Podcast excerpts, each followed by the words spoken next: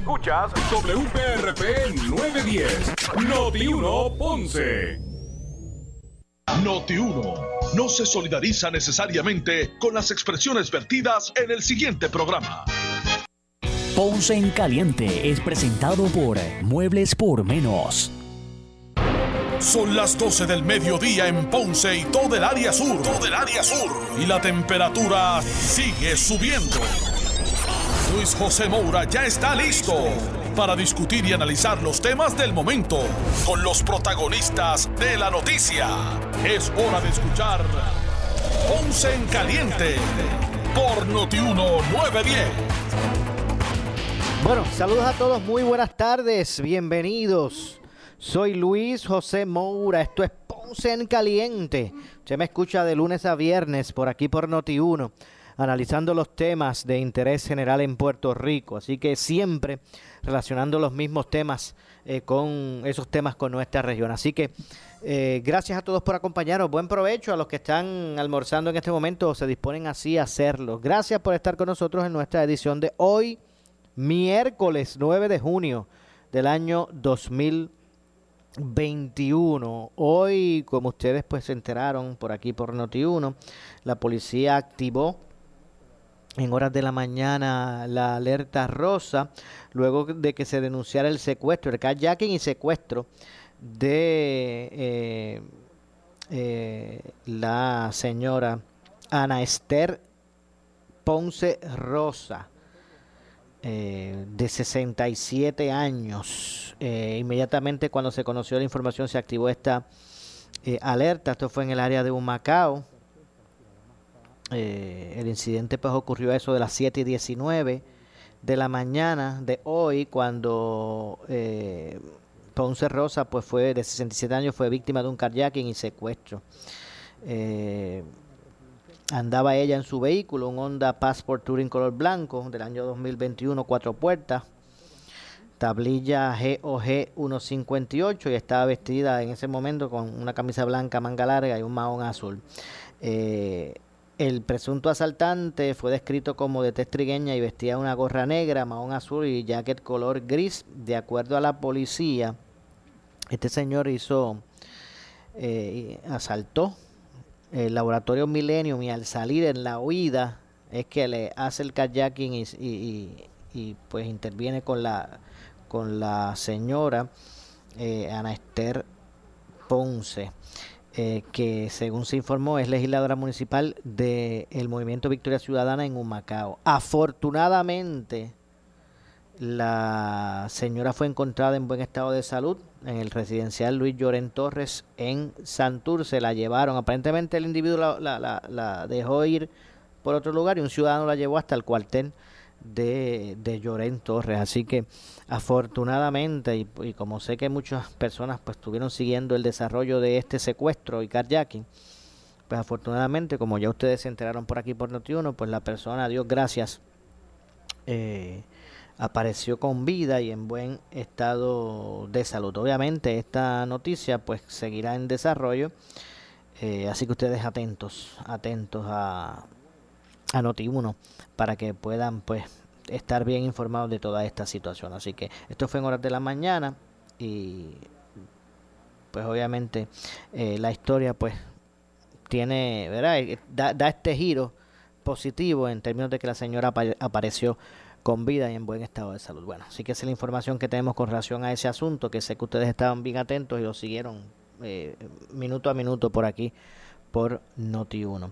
En otros asuntos, hoy continuaron los trabajos en la cam eh, bueno, obviamente el tema del momento es eh, el asunto de la energía eléctrica y Luma Energy.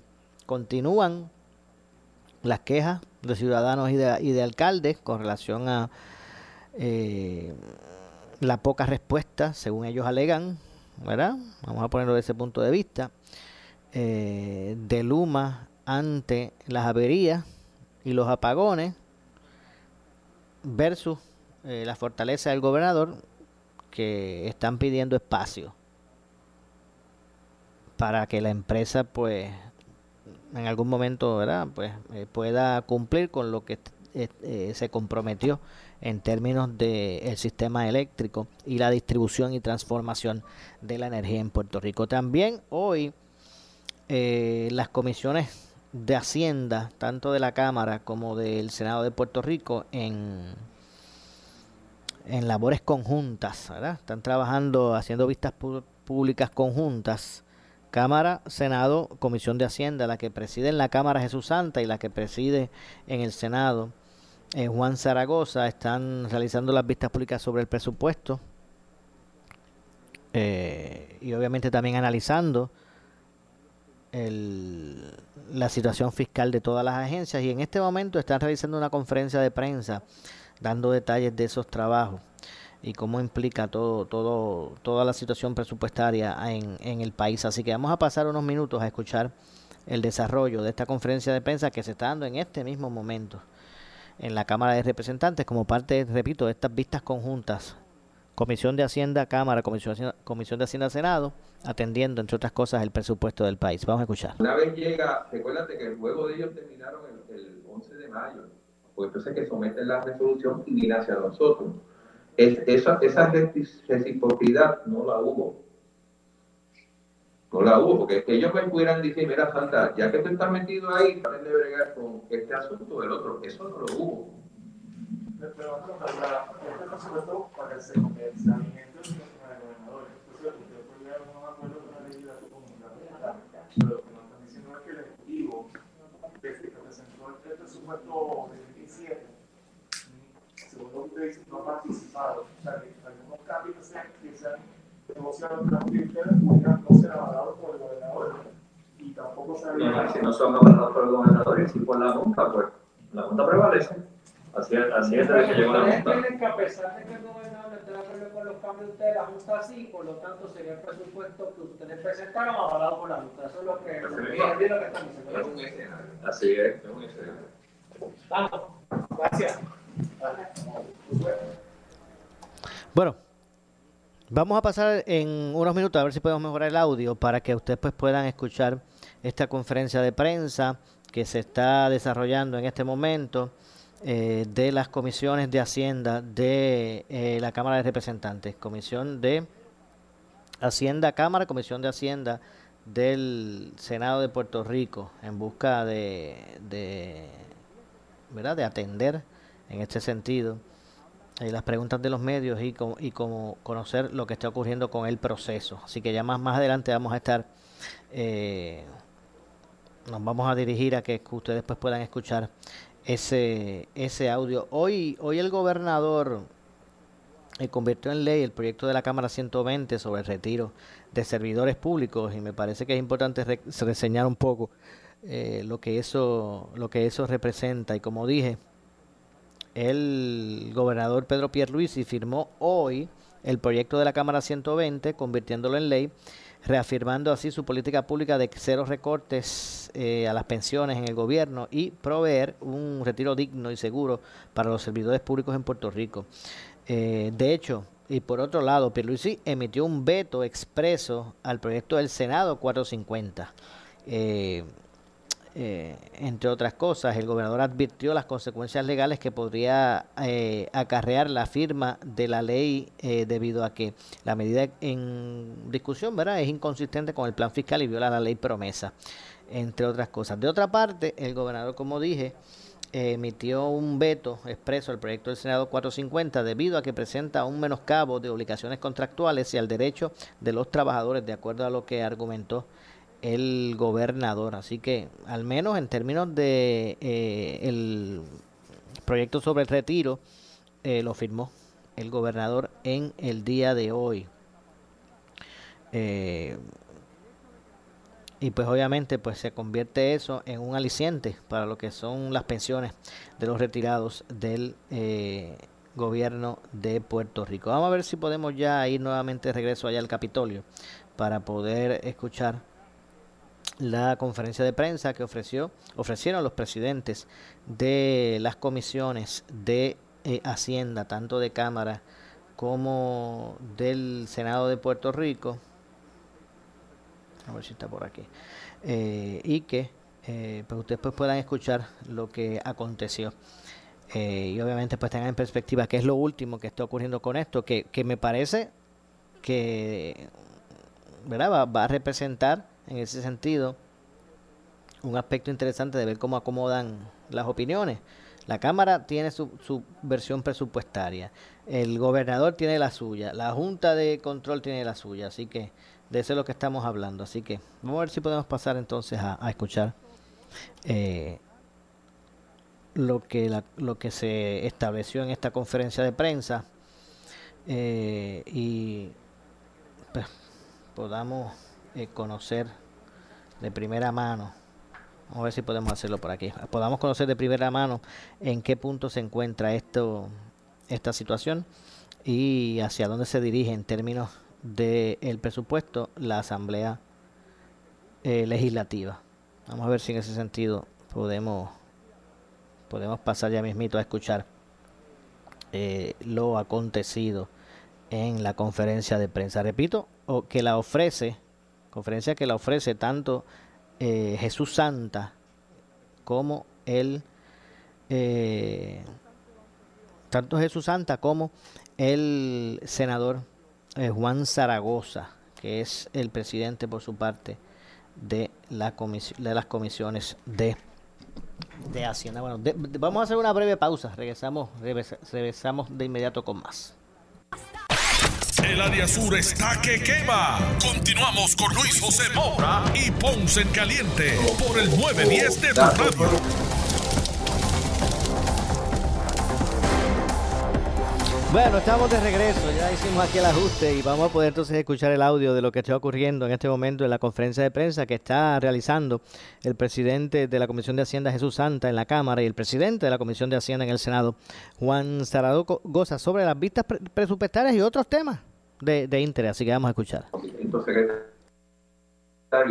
Y esa inquietud fueron ambos presidentes de comisiones de Hacienda quien le llevamos a la Junta de Supervisión Fiscal. Y, y los logros que se, se, van a obtener de eso, en otras cosas que garantizar ese salario dentro del gobierno central, se debe a la gestión de la legislatura, porque ni siquiera el presupuesto del señor gobernador incluía la nómina de los empleados que él decía que iba a coger el gobierno si no los contrataba alguno. Vamos a empezar. Gracias, compañero Santa. Eh, antes de entrar en el detalle, quería comentar. Miren, aquí hay una realidad. Nosotros tenemos una Junta de Control Fiscal, no gusta no nos guste. Nosotros teníamos dos opciones ante la Junta.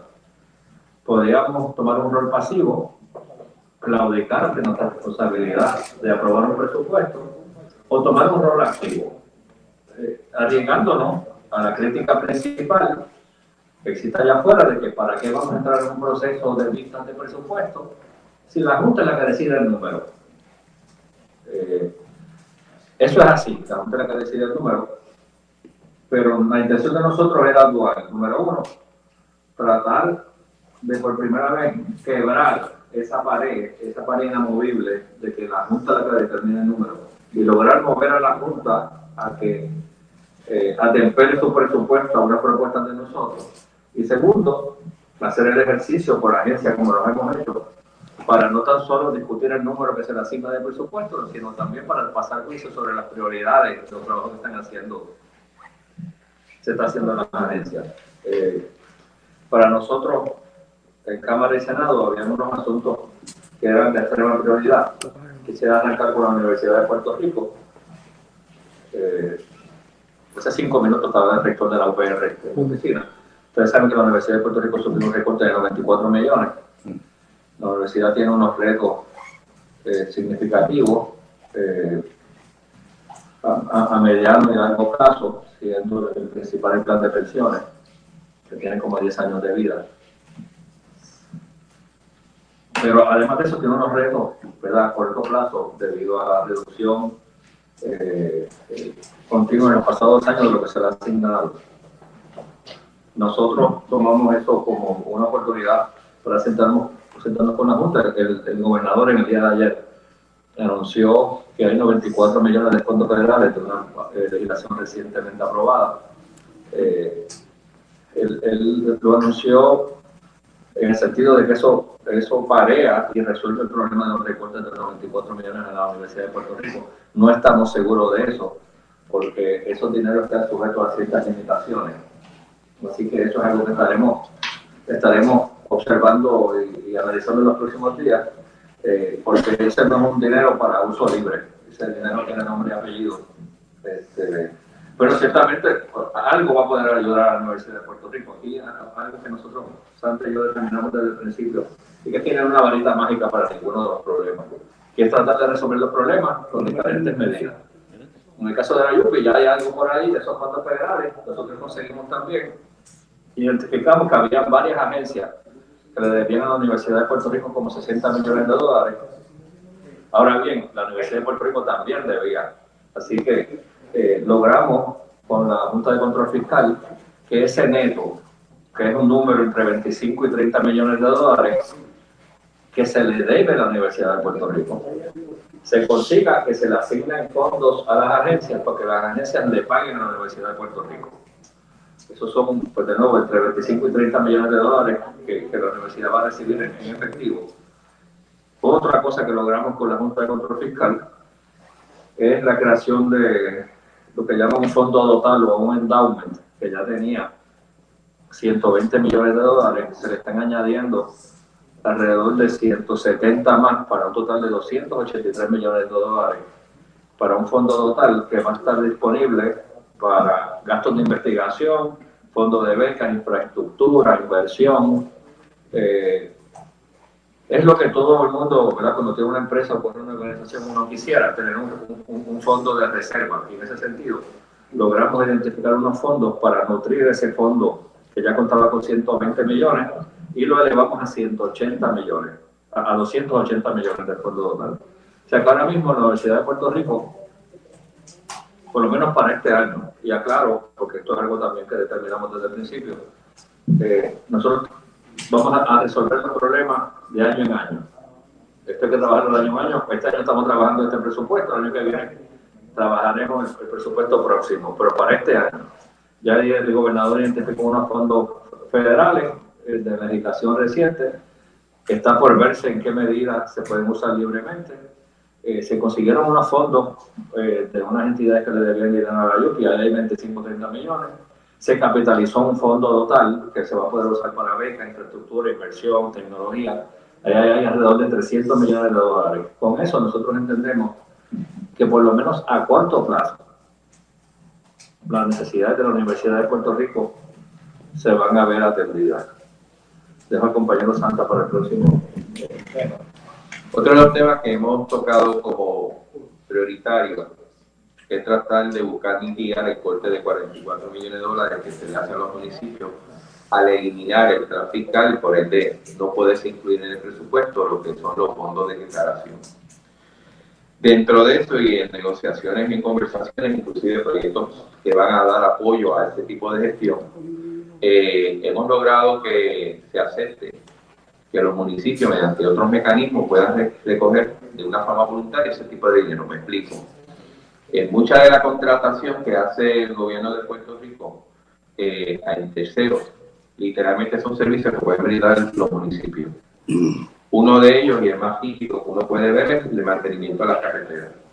Eh, no solamente eh, lo están haciendo ahora sin que se les pague, sino que van a tener la oportunidad mediante un rate por kilómetro de mantenimiento de aquellos municipios que tengan eh, la intención de brindar ese servicio, de poder adquirir unos fondos para llevar a cabo eso. De hecho, la cantidad de fondos original del presupuesto para mantenimiento de carretera lo pudimos más que duplicar dentro de las negociaciones que tuvimos con la Junta de Supervisión Fiscal otro aspecto sigue siendo el mantenimiento de, las escuelas, especialmente mantenimiento básico, área verde, donde también se le va a permitir, y en todos los casos una forma preferencial del gobierno, si es que el municipio así solicite, que el gobierno contrate con él y ese dinero pase entonces al municipio para llevar tareas que muchas veces ya los municipios hacen, porque el director de la escuela quien llama es al alcalde, no llama a nadie y de alguna manera una forma de, de tú incluir o aumentar este recaudo. Otro es, y que hay 55 millones de dólares por ahí, solo transportación pública de estudiantes. Eh, también se está haciendo el mismo arreglo mediante legislación para que los municipios eh, tengan una preferencia en el caso de aquellos que voluntariamente quieran entrar por ahí. Entre la suma indirecta de todo ese dinero hay casi 70 millones de dólares que están disponibles para que los municipios puedan utilizarlo. Y es una forma de mitigar. Recuerda que no, vamos a hacer lo que hicieron los pasados cuatro años, que le metían los 44 millones y le daban la excusa perfecta a la Junta para incrementar su presupuesto. Aquí buscando otras, otras medidas para que ese dinero pues, pueda llegar al, al, al, municipio y que el efecto que tiene ese corte de 44 millones sea lo menos posible. Y si posible, si son astutos, pudiera inclusive tener mayores ingresos de lo que pudieran perder. Esto especialmente afecta mucho a los municipios pequeños, eh, que son los que, los, que reciben más cantidad de dinero del fondo de equiparación. Salud. Sí, la tercera área que pusimos sobre la mesa con la Junta es una preocupación eh, sobre la continuidad de los programas de residencia en, el recinto de ciencias médicas de la Universidad de Puerto Rico. Al respecto, pudimos identificar un sobrante del año anterior de 15 millones de dólares del Departamento de Salud para ser transferido al recinto de ciencias, de ciencias médicas para poder atender eh, por lo menos a corto plazo, por lo menos este año, la continuidad de esos programas de residencia. Nos parece que, eso es, crítico. Por otro lado, estamos haciendo las gestiones también para, para poder eh, evaluar con, con, más precisión, algo que también está, lo tienen ustedes sobre la mesa, ¿verdad? Y las razones la, de, para la descualificación, por decirlo así, del programa de, de neurocirugía. Eso vamos a estar trabajando también en la comisión porque esa, cosa no pasa de un día para otro. Pero desde el punto de vista del presupuestario, de nuevo, se consiguieron 15 millones de dólares para darle continuidad a los programas de residencia de recinto de ciencias médicas en la UPR. De las cosas que entendemos que sacamos provecho y, queremos plantear aquí de la pista pública, ha sido que cuando, y yo sé que el, el no fue mutuo, cuando una agencia decía que le habían reducido el presupuesto y uno iba a la Junta a preguntar por qué, esta nos decía que había una partida que no se había utilizado. Y, hay diversos ejemplos. La policía es uno, y no lo voy a explicar porque fue que coge el calentón. Pero en las últimas vistas que vimos, el Departamento de Educación más allá de la parte presupuestaria, sabemos que hay un sinnúmero de dinero para el de las escuelas del suroeste. Un dinero para, hay 2.7 billones de dólares para literalmente rehacer el sistema público. Y que su acción dentro del gobierno ha sido tan lenta que no se han tocado. Eh, eso ha provocado de que eh, esa intención que tenemos después de tener el presupuesto, darle seguimiento a las agencias para ver qué está haciendo, eso es necesario. Tenemos que darle seguimiento y perseguimiento, porque no es aceptable que un país con tantas necesidades, por un tipo de deficiencia o mala administración, a final de año sobre dinero, cuando entonces te vienen a la pista a decir que no tienen dinero. Y hay diversos ejemplos eh, en cuestión del, policía, bomberos, etcétera. Yo creo que si Juan quiere explicar un poquito el, episodio que tuvo con la Junta y eso. Porque mire, si es duro y insostenible, ¿verdad? Uno tiene que tragar hondo para sentarse a trabajar, a negociar las cosas con la Junta. Más difícil que eso, si es que es posible que haya algo más peor que eso, es uno pasar vergüenza por la incapacidad de la administración del gobierno de Puerto Rico de hacer las cosas que tienen que hacer. Nosotros nos sentamos con la Junta para ponernos los cuartos, nos ponemos los martes, nos sentamos con ella para, para conseguirle chavo a la policía. Y vamos a decir que necesitamos más gente de la policía. Y nos dice, ah, bueno, lo que pasa es que por dos años seguidos le hemos tenido aquí fondos para reclutar 400 policías y no lo reclutan. Y de todos los años movemos los chavos. Este próximo este presupuesto del año que está el próximo va a ser el tercero, donde hay fondos para reclutar 400 policías. Entonces uno va allí a sacar la cara por la policía, no se pasa la vergüenza. De igual forma nos pasó con Digo, bueno, pues usted disculpe, pues entonces echado para remutar. Pero entonces yo necesito 50 millones de pesos para equipo. ah, es que hace dos años que hay 25 millones de pesos para equipo y material de la policía y no lo gastan. ¿Verdad? Ayer mismo en la pista de, de, de bomberos. Bueno, tengo que hacer una pausa. del presupuesto. Vamos a hacer una pausa, regresamos de inmediato con más. Soy Luis José Moura, esto es Ponce en Caliente. En breve le echamos más leña al fuego en Ponce en Caliente por Notiuno 910. Tú escuchas la estación que estuvo contigo durante los huracanes Irma y María. Irma y María. Noti 1630. Listos para la temporada de huracanes 2021. La última vez que fuimos impactados, te mantuvimos informados en todo momento antes del evento. Todo Puerto Rico va a estar experimentando condiciones huracanadas. Los vientos pues van a estar eh, azotando la isla. Yo sé que muchas personas dicen, esto no viene, esto no viene. Señores, esta trayectoria la marcaron y está siguiendo al pie de la letra la trayectoria. Durante el azote del huracán más poderoso de nuestros tiempos, estuvimos contigo, formando la cadena más grande de estaciones de radio con las 15 estaciones de Uno Radio Group. Wilfred, son las 3 y 15 de la mañana. Estamos en el estudio principal de Noti1 y se escucha, se siente el viento azotando aquí en la zona metropolitana. Luego del huracán, Puerto Rico quedó por largas semanas oscuras. Casi el 100% de los ciudadanos sin internet y sin comunicación.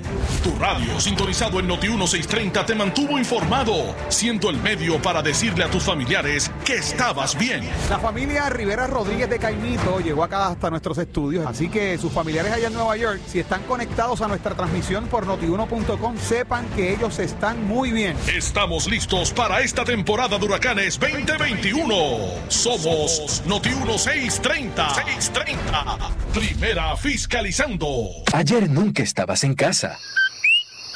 Hoy tienes grandes planes para ella.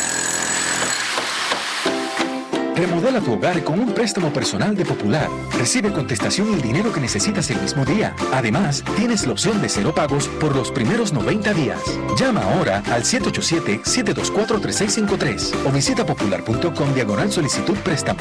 Popular, cuenta con nosotros. Sujeto a aprobación de crédito. Ciertas restricciones aplican. Equal Housing Lender.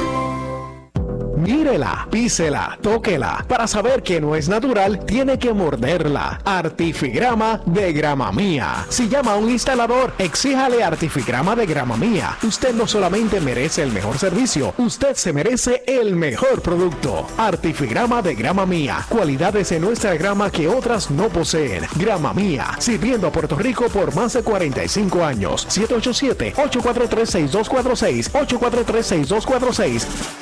¿Qué buscas? Muebles en seres o matrices. Muebles por menos lo tiene. Sin necesidad de crédito y con pagos mensuales bajísimos. Una gran cantidad de mercancía lista para entrega inmediata. Gabinetes en PVC, alacenas y barras para que tu cocina se vea nítida. Además, salas, cuartos y comedores. A precios que le gustan a tu bolsillo. Échale un vistazo a lo nuevo en Muebles por menos. Salinas Villalba y Ponce. Carretera 14 frente al cementerio. Visita su página de internet. Por su calidad de servicio. Por su conveniente horario. Así es el Laboratorio Clínico Profesional Emanuel, siempre brindándote un servicio de excelencia con tecnología precisa y avanzada para un resultado confiable. Un laboratorio completo. Y los resultados los recibo rápido y hasta por email. Con servicio a industrias y también a domicilio. Haz de Laboratorio Clínico Profesional Emanuel tu laboratorio de confianza. Ese es el mío. Y el mío también. En Juana Díaz, llámenos al 260-5504 o al 580-0080. Pero tú sabes cómo es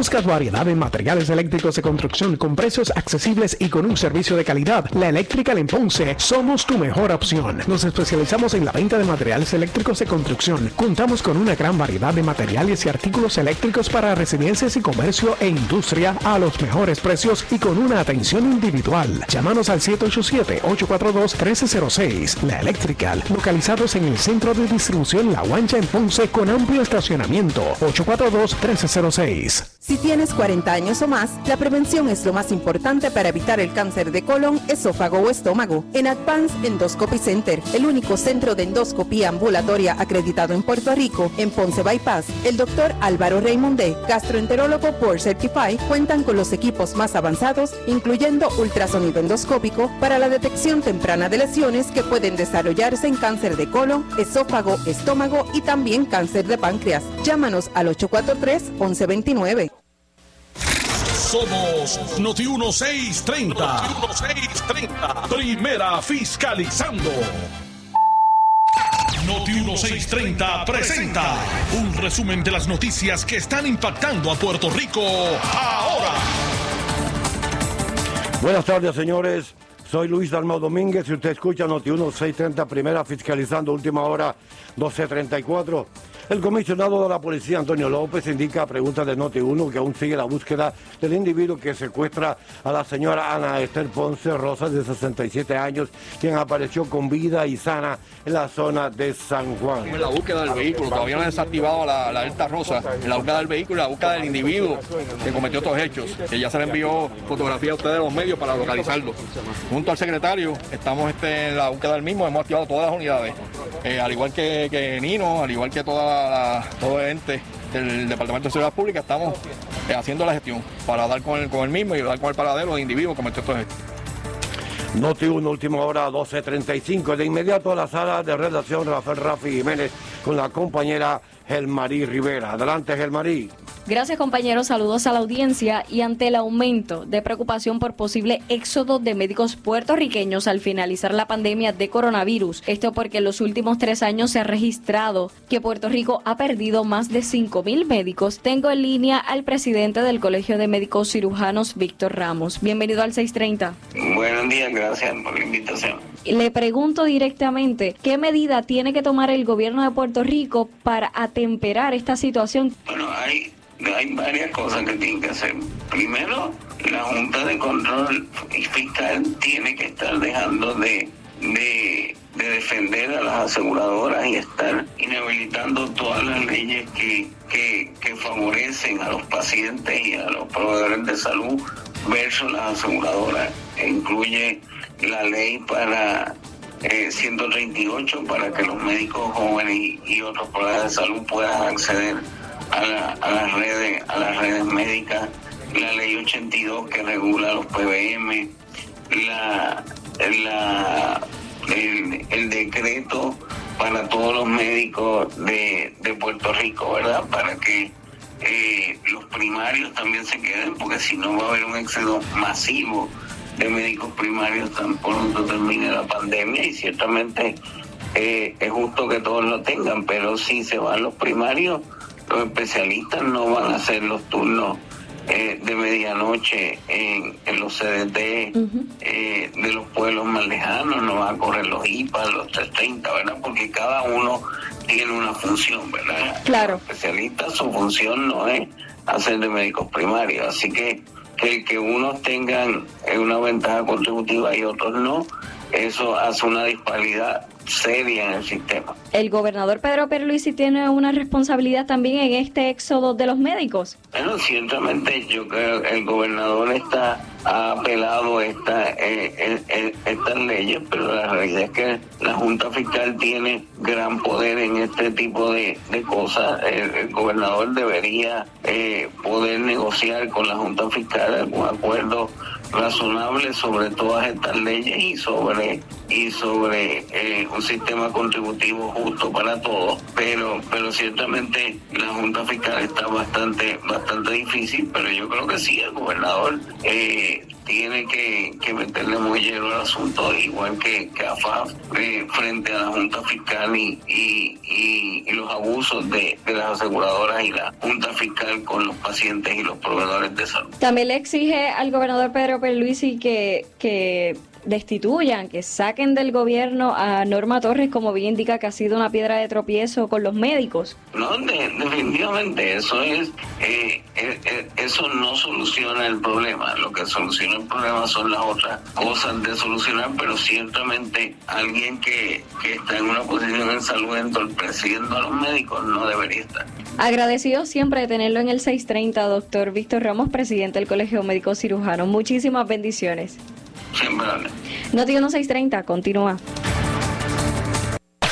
En breve le echamos más leña al fuego en Ponce en Caliente por Notiuno 910. Por su calidad de servicio. Por su conveniente horario. Así es el Laboratorio Clínico Profesional Emanuel, siempre brindándote un servicio de excelencia con tecnología precisa y avanzada para un resultado confiable. Un laboratorio completo. Y los resultados los recibo rápido y hasta por email. Con servicio a industrias y también a domicilio. Haz de Laboratorio Clínico Profesional Emanuel tu laboratorio de confianza. Ese es el mío. Y el mío también. En Juana Díaz, llámenos al 260-5504 o al 580-0080. ¿Qué buscas? ¿Muebles en seres o matrices? Muebles por menos lo tiene, sin necesidad de crédito y con pagos mensuales bajísimos. Una gran cantidad de mercancía lista para entrega inmediata. Gabinetes en PVC, alacenas y barras para que tu cocina se vea nítida. Además, salas, cuartos y comedores a precios que le gustan a tu bolsillo. Échale un vistazo a lo nuevo en Muebles por Menos, Salinas Villalba y Ponce, carretera 14 frente al cementerio. Visita su página de internet. El área sur está que quema. Continuamos con Luis José Moura y Ponce en Caliente por el 910 de tu radio. Bueno, estamos de regreso. Estamos de regreso. Soy Luis José Moura. Ya estamos eh, de regreso con más aquí en Ponce en Caliente y dando seguimiento a la historia en que se desarrolló eh, y que provocó la activación de, de la alerta rosa. Esta señora de 67 años, eh, eh, Ana Esther Ponce, legisladora municipal de Humacao, que fue secuestrada a través de un kayaking en horas de la mañana y que afortunadamente pues apareció con vida y a salvo, ¿verdad? A salvo, apareció a salvo y, eh, y en buen estado de salud. El compañero Jerry Rodríguez se dirigió precisamente al cuartel de Llorens Torres, Luis Llorens Torres, re- residencial Lu- Luis Llorens Torres, donde un individuo, el, el secuestrador, ¿verdad? El, de- que hizo el kayaking, dejó a la señora en- por otra área. Y, y hay un, ciudadano, pues es que la lleva al cuartel allí de Llorens Torres. Así que hasta allí llegó el compañero Jerry Rodríguez. Vamos a escuchar las declaraciones precisamente de la señora que, que fue secuestrada y que afortunadamente pues apareció con vida. Vamos a escuchar. ¿Qué pasó por su mente durante todo ese proceso que usted vivió donde estaba entonces? Bueno, muchas gracias. fuego? a la dama que fue secuestrada. Este, yo como que me quedé en blanco y lo único que pensé fuera, estate tranquila y trata de, de cooperar. ¿Cursó palabras para con que- usted? Sí. ¿Qué le dijo? ¿Qué le dijo? Que quería, tenía que llegar a San Juan, básicamente que tenía que llegar a San Juan y que, y que lo estaban buscando para matarlo y... ¿Usted conoce a este sujeto? ¿Dónde usted iba? ¿En el, en el vehículo? ¿La parte de atrás? ¿Al lado No, al lado, un pasajero. Es importante saber que está en proceso de investigación y, toda la información que podamos mantener, ¿verdad? Que queremos saber, ¿verdad? Ya quería hablar con ustedes para que el pueblo supiera que estaba bien y que estaba en salud y su Cuando llega al último ¿y qué pasa ahí? Él dice que la va a dejar y se va a Bueno, me dice que, que, tiene, que, que tenemos que entrar a Llorén. Yo le dije que no. Este, que se llevara la guagua, que no, que no dejara. Eh, y entonces me dijo, quédese ahí, no me hable con nadie, que yo voy a volver. Yo soy hincapié de que el joven Eric Narváez, de la compañía Mangual, Man- Mangual Cleaning se llama, fue el que dio con, con, con ella, le facilitó el teléfono para que ella pudiera hacer una llamada y la trajo a aquel cuartel que estoy rectificando porque había dicho que fue la policía, pero realmente fue ese buen ciudad- ciudadano que logró el paradero. Eh, exacto. Lo que pasa es que yo estuve bastante tiempo ahí esperando, porque él me había dicho que no me comunicara con nadie, que no llamara a policía ni nada. Y entonces, pues yo me mantuve ahí un par de horas. En un momento dado, yo dije, bueno, él no va a volver. Así es que lo vi y me pareció una persona seria, you know, y entonces le pregunté que si tenía teléfono y me dijo, necesito hacer una llamada. Entonces llamé, llamé a mi hijo ¿Qué le dijo a su hijo? Le dije que ya, que estaba, que estaba bien, que estaba bien, que me a buscarme. Su teléfono apareció, como se había dicho, por la alcaldía de Humacao, cerca de la alcaldía de Humacao. No, no, mi teléfono está en mi carro, en mi guagua. O sea, se quedó con todas mis pertenencias. Esa información, esa información. Le tenemos que dar gracias a Dios ¿verdad? que ella está aquí presente en el día de, hoy, está de buena salud y la investigación continúa así. Si no, ¿Qué pues, tiene que decirle al pueblo de Puerto Rico? Porque su foto se viralizó en cuestión de segundos. Y está Bueno, viva. Estoy bien agradecida, primero de Dios, ¿verdad? Y de todas las, las gestiones que se hicieron para que pues, yo apareciera pues, con vida. ¿Qué le parece este sistema de la alerta Fabuloso. rosa que se activó? Muy bien, muy bueno, muy bueno y efectivo definitivamente. ¿De dónde saca la fortaleza que tiene? Por último, ¿de dónde saca esa fortaleza que, que, que la vemos ahora? Yo normalmente soy soy bastante tranquila así. Muchas gracias. Muchas gracias. Y no, Gracias. nos alegra. Bueno, ya ustedes vieron la dama eh, que fue secuestrada eh, en el área de Humacao. Está en buen estado de salud, ya vieron en buen ánimo y nos dio estas expresiones a la prensa para que todo Puerto Rico pues supiera que ya está con vida, está bien y permanece aquí en el cuartel, en el cuartel de Huma- eh, debo decir, de Lloren Torres, porque todavía la investigación continúa. Está también por aquí el comisionado de la policía, Antonio López, vamos a escuchar las expresiones de él. Eh, lo que dialogó con ella, ahora mismo la agencia federal la van a entrevistar, sabes que como parte del kayaking, pues tienen jurisdicción, así que nada. ¿Qué fue lo que le, le Y quiero, quiero, quiero- bueno, el, el vehículo, eh, unas pertenencias que tenía ella, en el vehículo todavía, estamos en la búsqueda del mismo y tanto del individuo. Y, nada, y, al, y al joven Eric Narváez, de Manuel Green, que fue, que tuvo acceso a ella, pudo transportarla al cuartel. Le prestó el celular y... Sí, correcto. Entonces él mismo la trajo, la invitó a, que- a traerla. Ella estaba temerosa, ¿verdad? Porque dijo que no, no hablaba con nadie. Pero ya cuando vio que, que Eric era una persona de, de fiar, pues se trasladó con ella aquí cuartel. No hay información si entró al presidencial. Eso estamos en la búsqueda de eso, estamos en el proceso. La guagua todavía... Estamos en el proceso. Tan pronto aparezca, se le va a dar conocimiento a los medios. De que apareció y entonces va a ver esta cosa. Bueno, ahí escucharon el comisionado de la policía, Antonio López, dando los últimos detalles acerca de la aparición, la localización de la dama Ana Esther Ponce, legisladora municipal de Humacao, la cual fue secuestrada a eso de las 7 de la mañana de hoy frente a un laboratorio en este municipio. De inmediato se, se activó el alerta rosa. Esto provocó que se viralizara su foto en los medios y que inmediatamente eh, las emisoras de radio como Notino 630 comenzamos a dar el parte de prensa eh, minuto a minuto para que fuera localizada.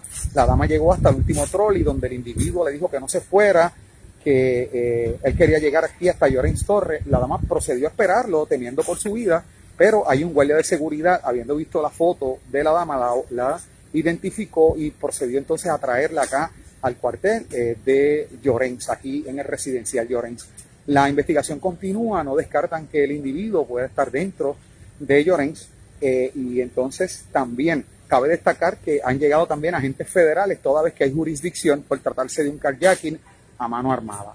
La investigación pues continúa, aún siguen llegando altos efectivos de oficiales de la policía junto a eh, también el director del Departamento de Seguridad Pública, Alexis Torres, también está dando información a la prensa. Vamos a ver lo que está aconteciendo aquí en las afueras del cuartel, ubicado exactamente aquí al lado del residencial Llorens Torres. También está Nino Correa, el comisionado de eh, el manejo de emergencias y administración de desastres, también ha llegado aquí hasta este cuartel. Está la prensa, están dialogando. En este momento también vemos eh, al capitán Díaz, director del CIC de San Juan, que también está acá. Y como bien indicó el comisionado de la policía, se encuentra en el interior del cuartel la dama Ana Esther Ponce siendo interrogada por agentes federales debido a la jurisdicción que toca por tratarse de un carjacking a mano armada. Vamos a ver. Ahí vemos que la dama está saludando a una amiga que vino hasta acá, un familiar que vino a verla.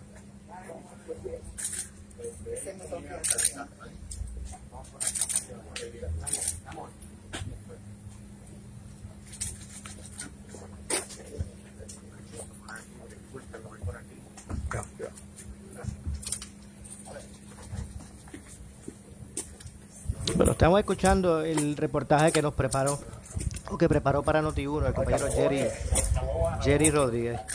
Eh, desde el lugar donde, desde el cuartel de- Luis Llorén Torres, el residencial, donde allí llevaron a, Hermano, a- movimientos a- a la Yara. Vamos, vamos a continuar escuchando a Jerry.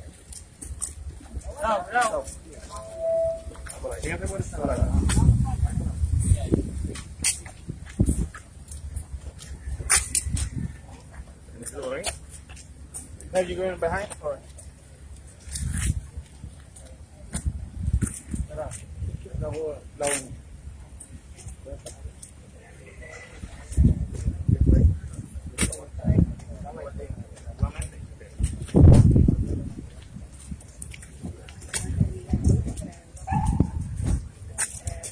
Comisionado, ahora la investigación queda completamente en manos de los agentes federales. Correcto, ellos, ellos van a entrevistar la relacionada a- a- al alcalde aquí. Ahí escucharon al comisionado de la policía. En este momento, pues la dama va a ser trasladada a facilidades de eh, entidades federales o agentes federales para comenzar el interrogatorio por parte de las autoridades federales a la dama Ana Esther Ponce, la cual fue hoy víctima de un secuestro con. Seguridad pública, se activó la, la comandancia de Macao, la de, la de Fajardo, Carolina, Caguas, para tratar de dar con, con, con este individuo, con el vehículo y dar con ella. La alerta rosa se activó, hay muchas dudas porque hay muchas personas que no recibieron esta alerta en su celular. Bueno, se, se, se emitió por los medios de comunicación, eh, incluyendo por los, los anuncios que están en la- en la- las avenidas principales, los billboards. Así que eh, es algo que puede ir mejorando, pero por lo menos satisfecho con el resultado que, que Por- provocó la, la- de hoy. Porque hay personas que las recibieron, pues a lo mejor solamente con una compañía de teléfono. Si nos puede explicar un poco más de cómo funciona. Son procesos técnicos que nosotros, ¿verdad? como departamento, vamos a estar mirando. Obviamente en el pasado eh, salían todas las compañías, el mensaje salía. En el día de hoy pues tuvimos una- unas dificultades con una compañía en particular, pero ese es el trabajo del departamento, darle seguimiento a eso exactamente. Bueno, ahí escucharon el reportaje que preparó para Noti1 Jerry Rodríguez desde el lugar, ¿verdad? Y ustedes escucharon las declaraciones de Ana Esther eh, Ponce Rosa, que fue la mujer secuestrada y que afortunadamente apareció eh, con vida. No cabe duda que esta situación pues también traerá consigo el análisis de lo que fue eh, la- el sistema de alerta roja. No cabe duda que, no cabe duda que a muchas personas le llegó eh, la alerta, pero a otras no. Esto también obviamente abrirá espacio para el análisis sobre ese particular. Tengo que hacer la pausa, regresamos con más. Esto es Ponce en caliente.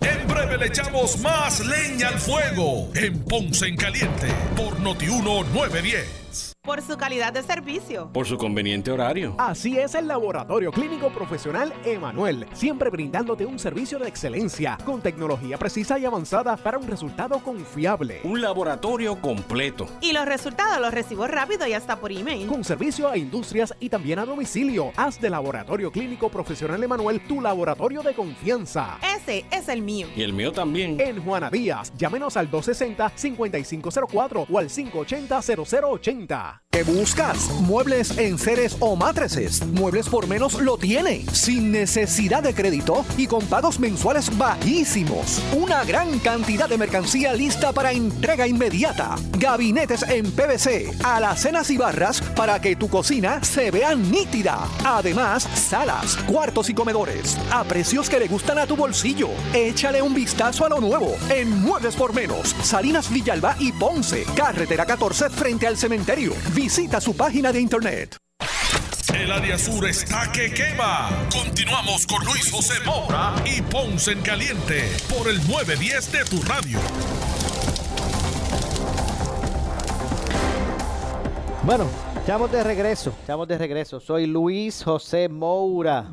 Esto es Ponce en Caliente por aquí, por eh, Noti1. Estamos de regreso en este espacio que usted me escucha por aquí, por Noti1 de lunes a viernes a las 12 del mediodía. La siguiente entrevista es una auspiciada. Bueno, y es que tengo en línea telefónica, como todos los miércoles, a la licenciada María Evicens para ofrecer sus consejos relacionados eh, a las leyes de quiebra. Así que, ¿cómo está? Saludos, eh, licenciada. Saludos, Maura, a ti, a los radioescuchas y a los que nos ven por Facebook. Claro que sí, gracias que usted como siempre que está con nosotros los miércoles dando su cápsula relacionada a los temas eh, sobre las leyes de quiebra en Puerto Rico. Y hay una pregunta que, ¿verdad? Que se repite entre muchas personas, así que me gustaría que usted nos aclarara, y es lo siguiente. Si me pego en la lotería, ¿verdad? Si me saco un premio en la lotería y estoy acogido a un capítulo 13, ¿puedo aprovechar eso y saldar la quiebra? Maura, la contestación a tu pregunta es que no. Lo interesante es el por qué. Sabemos que cuando usted se acoge un capítulo 13, usted se acoge a una, eso es lo que se conoce como la reorganización o plan de pago, donde usted se va a acoger a un plan ya sean de tres años o cinco años. Para acogerse al de tres, usted su ingreso tiene que ser igual o menor que el ingreso de la familia promedio para el distrito de Puerto Rico de acuerdo al censo de los Estados Unidos de América. Ok. Para usted, cuando usted sacó una quiebra, lo que determina la cantidad del plan que usted va a pagar es unos factores en la ley, lo- sus ingresos, más una planilla que se llena que va a determinar si usted va a tener ingresos disponibles para eh, para erradicar cierta cantidad de dinero o usted nada más va, a pagar el dinero que le sobre su presupuesto, ¿verdad? Después que se hace una planilla de ingresos y de gastos. Bueno, pues para tú poder saldar la quiebra completamente, eh, tú tienes que pagarle a tus acreedores no asegurados que hayan radicado su reclamación, en el caso de la quiebra, la totalidad de esa reclamación. De lo contrario, tú no puedes terminar la quiebra antes de los meses que ya tú estás si es, si es la de tres años, antes de los 36 meses. Y si es la de 60 meses, antes de los 60 meses. Porque eso no es así. La ley así lo determina.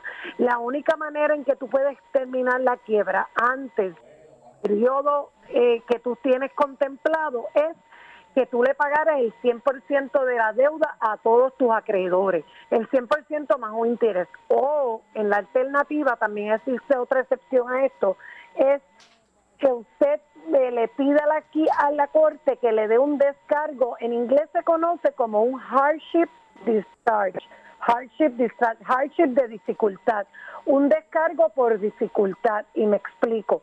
Eso sucede cuando, un ejemplo, vamos a suponer que usted está cogido a la quiebra y de momento le hicieron un diagnóstico de un cáncer terminal y usted no va a, po- no va a vivir para pagar el plan de cinco años y usted tiene un diagnóstico médico, una evidencia y usted le puede probar eso a la corte que eso es así, que ese cambio, que su situación económica no va a mejorar y que usted pues tiene una situación que le cambió el panorama de cuando usted fue a erradicar la quiebra. Esos hardship discharge no son muy populares, son bastante difíciles de obtener, o sea que no cualquier no se obtienen así fácilmente. Así que si te pegaste en la lotería, mira lo que va a pasar. Tienes que ir donde tu abogado de quiebra, consultarlo para que entre los dos tomen la decisión de cuál es el mejor curso a seguir. Si usted desestima la quiebra y se va y le paga a los acreedores por su cuenta, o si usted pues, va a tener la capacidad de pagar el 100% de, a todos los acreedores que radicaron una reclamación en su caso. Esa, pero como estos no son asuntos complicados, Mora, para eso está un abogado y para eso usted se tiene que orientar. Si usted tiene su abogado, usted tiene que ir donde el abogado que le radicó su quiebra. Tampoco me puede llamar a mí. Tiene que ir donde el abogado que le radicó su quiebra. Por, e- por eso, licenciada, es que hay que llamarle a usted desde el principio, de a usted antes de erradicar la quiebra. clientes, aún a mis propios clientes, que a veces ve, la gente se cree, no, tú tienes que todo lo tienes que consultar con tu abogado. Te- si ya tú tienes un capítulo 13 corriendo, tú tienes que ir donde el abogado que te radicó el caso. De lo contrario, haces a la otra persona incurrir en una violación ética. Entiendo. Es- Bueno, y, y- en mi caso yo recomiendo que se comuniquen con la licenciada María Evicens, abogada de quiebras, al 787-259-1999. 259-1999. La consulta es gratuita y confidencial. ¿Dónde es que está ubicada su oficina y, lo- y el horario de servicio, licenciada? Estamos ubicados en la avenida Ostot, 1218, suite 117. Nuestro horario es de lunes a viernes, de 8 a 5 de la tarde, y los sábados por cita y Siempre tomando las precauciones para evitar la propagación del COVID-19. Así que Llámenos y con mucho gusto le vamos a, dar una cita. 259-1999, repito, 259-1999, licenciada María Evicens. Gracias, licenciada. A la orden, Maura. Hasta la próxima. La espero el próximo miércoles. Muchas gracias. Bueno, y de esta forma nos despedimos. Regreso mañana con más de Ponce en Caliente a las 12 del mediodía. No se retienen que tras la pausa ante la justicia. Ponce en Caliente fue traído a ustedes por Muebles por Menos. Escuchas WPRP 910, Noti 1 Ponce.